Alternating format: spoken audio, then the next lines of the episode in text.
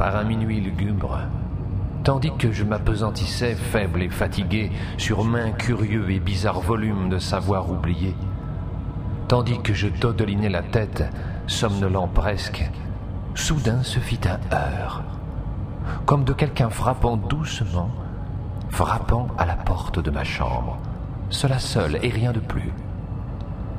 Ah, distinctement, je me souviens que c'était dans le glacial décembre, et chaque tison mourant isolé ouvrageait son spectre sur le sol.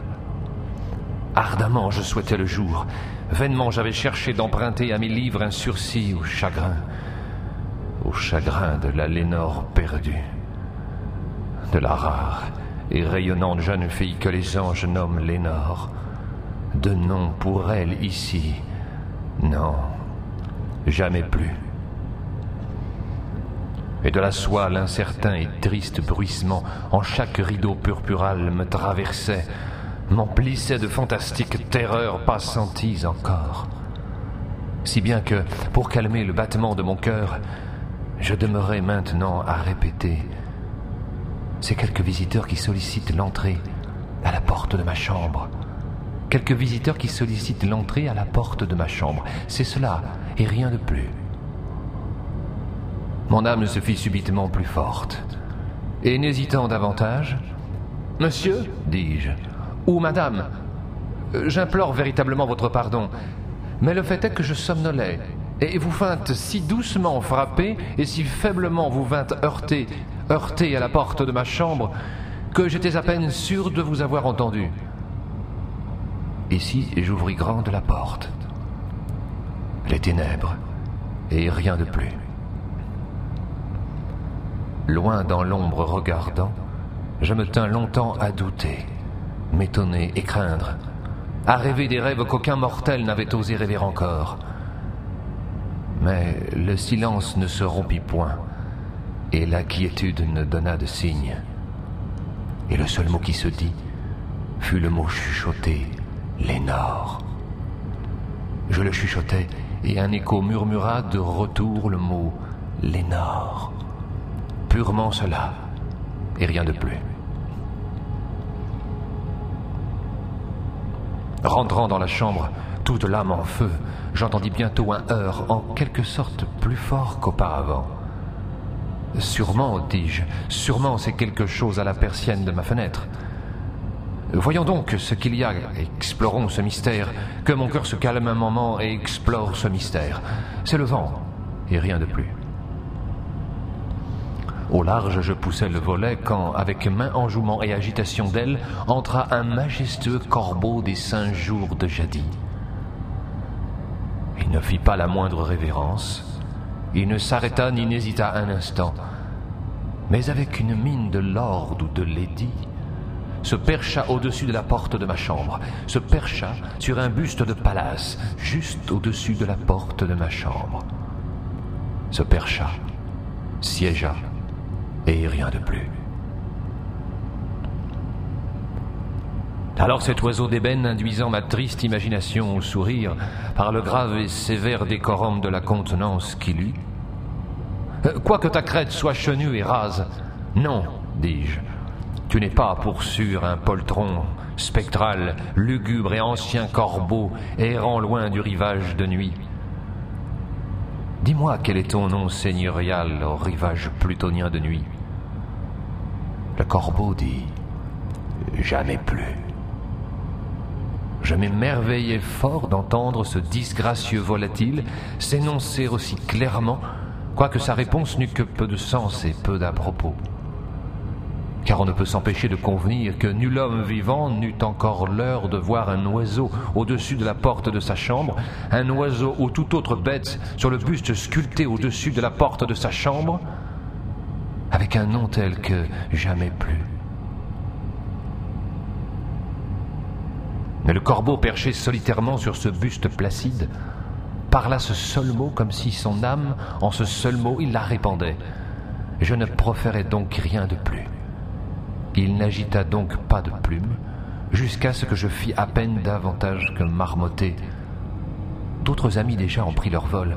Demain, il me laissera comme mes espérances déjà ont pris leur vol. Alors l'oiseau dit Jamais plus. Tressaillant au calme rompu par une réplique si bien parlée. Sans doute, dis-je, ce qu'il profère est tout son fond et son bagage, pris à quelque malheureux maître que l'impitoyable désastre suivit de près, et de très près suivit jusqu'à ce que ses chansons comportassent un unique refrain, jusqu'à ce que les chants funèbres de son espérance comportassent le mélancolique refrain de jamais, jamais plus. Le corbeau induisant toute ma triste âme encore au sourire, je roulai soudain un siège à coussin en face de l'oiseau et du buste et de la porte, et m'enfonçant dans le velours, je me pris à enchaîner songerie à songerie, pesant à ce que cet augural oiseau de jadis, à ce que ce sombre, disgracieux, sinistre, maigre et augural oiseau de jadis signifiait en croissant jamais plus. Cela, je m'assis occupé à le conjecturer mais n'adressant pas une syllabe à l'oiseau dont les yeux de feu brûlaient maintenant au fond de mon sein. Cela et plus encore, je m'assis pour le deviner, ma tête reposant à l'aise sur la housse de velours des coussins que dévorait la lumière de la lampe, housse violette de velours qu'elle ne pressera plus. Ah, jamais plus. L'air, me sembla-t-il, devint alors que dense, parfumé, selon un encensoir invisible balancé par les séraphins, dont le pied dans la chute teintait sur l'étoffe du parquet. Misérable m'écriai-je, ton Dieu t'a prêté. Il t'a envoyé par ses anges le répit, le répit et le népenthes dans ta mémoire de Lénore. Bois. Oh, bois ce bon népenthes, et oublie cette Lénore perdue. Le corbeau dit jamais plus. Prophète, dis-je, être de malheur, prophète, oui, oiseau ou démon, que si le tentateur t'envoya ou la tempête t'échoua vers ces bords désolés et encore tout indomptés, vers cette déserte terre enchantée, vers ce logis par l'horreur hanté, dis-moi, véritablement, je t'implore, y a-t-il du baume en Judée? Dis-moi, je t'implore. Le corbeau dit, jamais plus.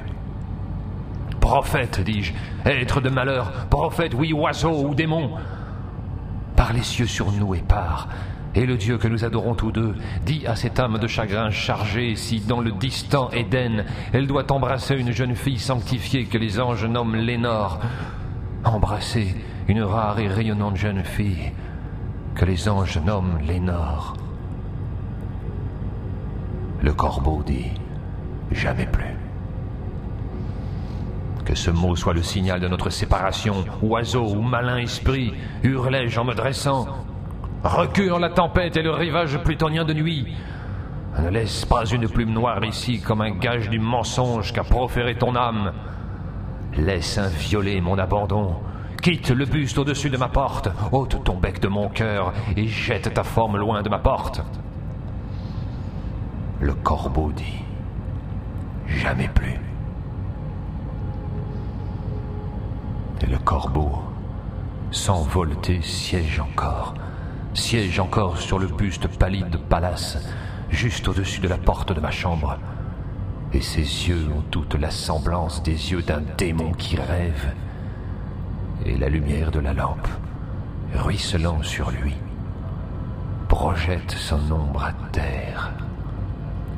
Et mon âme, de cette ombre qui gîte flottant à terre, ne s'élèvera jamais plus.